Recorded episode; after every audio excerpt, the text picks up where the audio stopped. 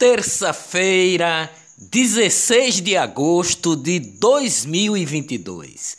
Auxílio de mil reais será pago a 245 mil taxistas nesta terça-feira. 190 mil caminhoneiros já foram beneficiados na semana passada. Petrobras reduz em 18 centavos o valor do litro da gasolina. O corte de 4,85% no preço do litro da gasolina para distribuidoras passa a valer a partir desta terça-feira. É a terceira redução da gasolina em um mês.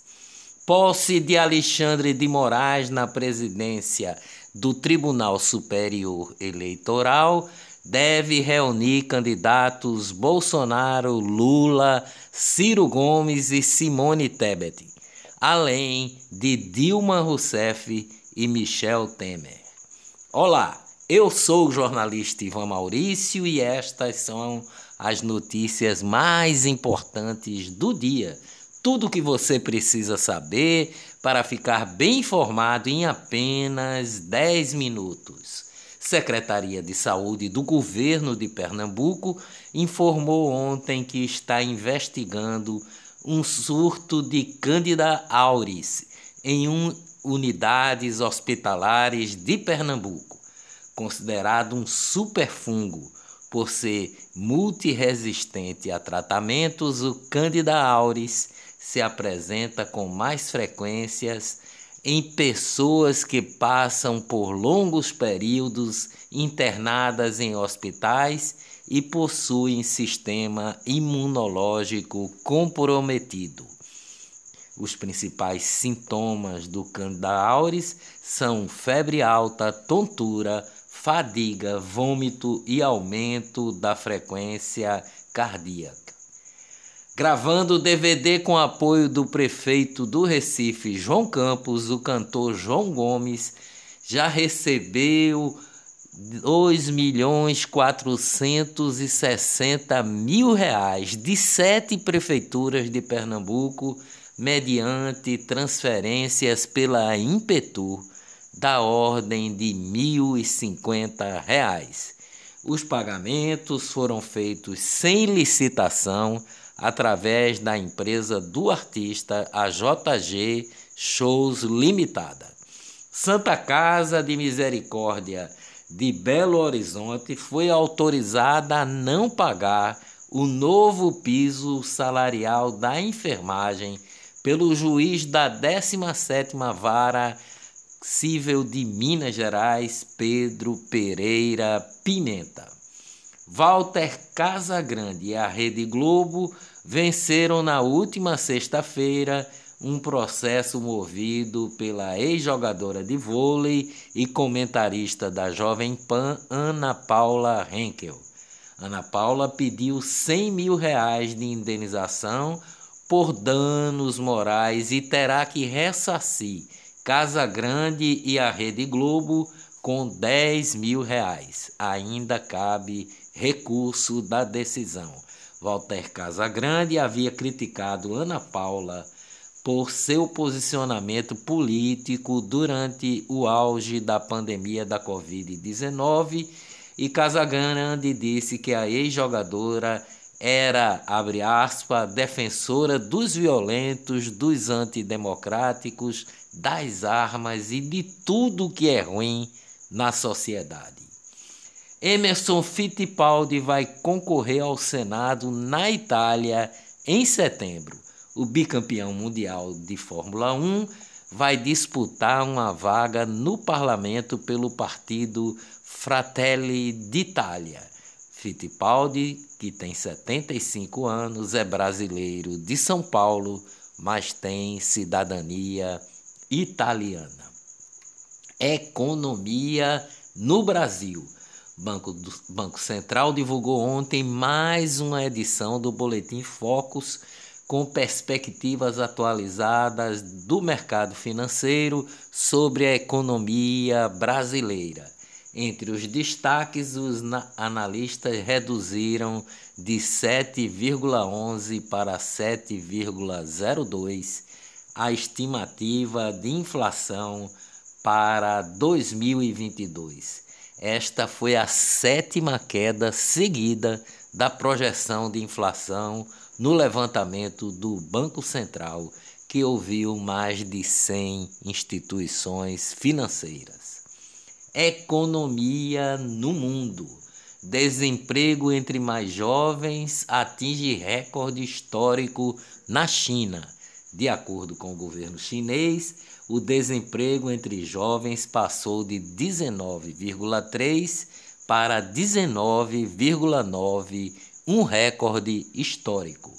China reduz taxa de juros de empréstimos para estimular a economia. O crescimento econômico no segundo trimestre na China foi o menor desde o início da pandemia de Covid. Os preços do petróleo caíram de forma acentuada ontem em razão dos sinais de desaceleração da economia da China, principal consumidora de petróleo no mundo. No início da noite, o, o petróleo Brent, referência para a matéria-prima bruta, caiu de 4,74%, passando a valer por barril 93 dólares. Negócios no Brasil. Os juros do carnezinho gostoso fazem geladeira custar o dobro no Magazine Luiza. Carnê da Magalu pode também triplicar o preço de um celular. A forma de pagamento foi anunciada pela presidente da empresa como meio de atrair mais clientes para as lojas. A denúncia é do jornal O Estado de São Paulo.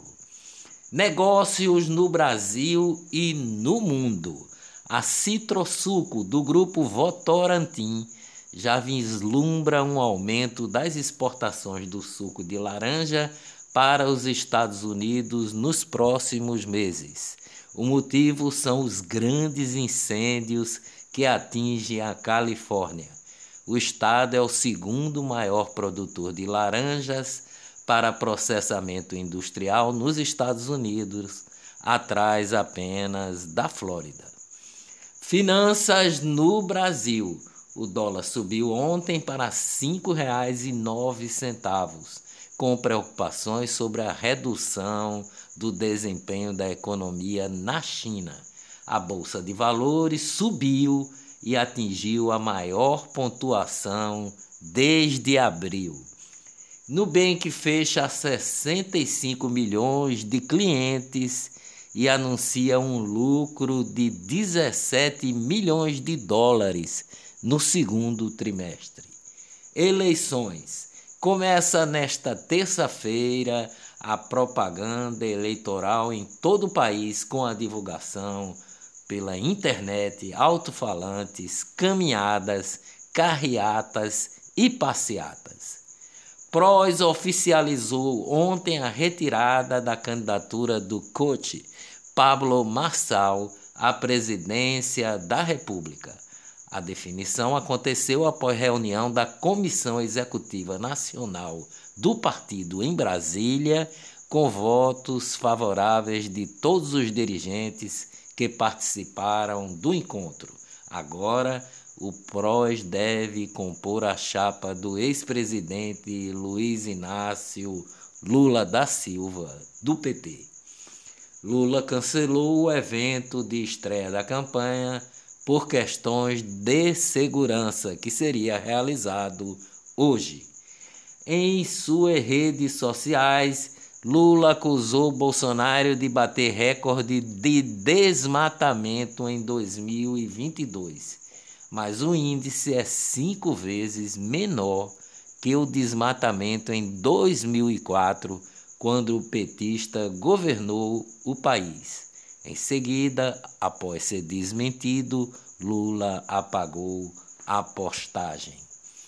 Juiz do Tribunal Regional Eleitoral do Rio de Janeiro quer prender eleitor que reclamar de problemas nas urnas.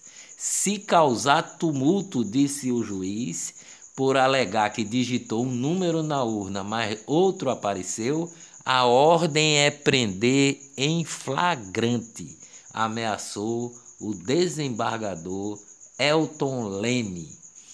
Painel que liga a esquerda ao PCC será retirado de prédio em, em Porto Alegre. A justiça dá 24 horas para que a empresa remova o cartaz. Covid no mundo. Reino Unido aprova a primeira vacina específica para combater a Omicron. O principal executivo da Pfizer, Albert Bourla, anunciou ontem que testou positivo para a Covid, apesar de ter tomado quatro doses da vacina de sua empresa contra a doença. Dias melhores virão, com certeza. Até amanhã, se Deus quiser.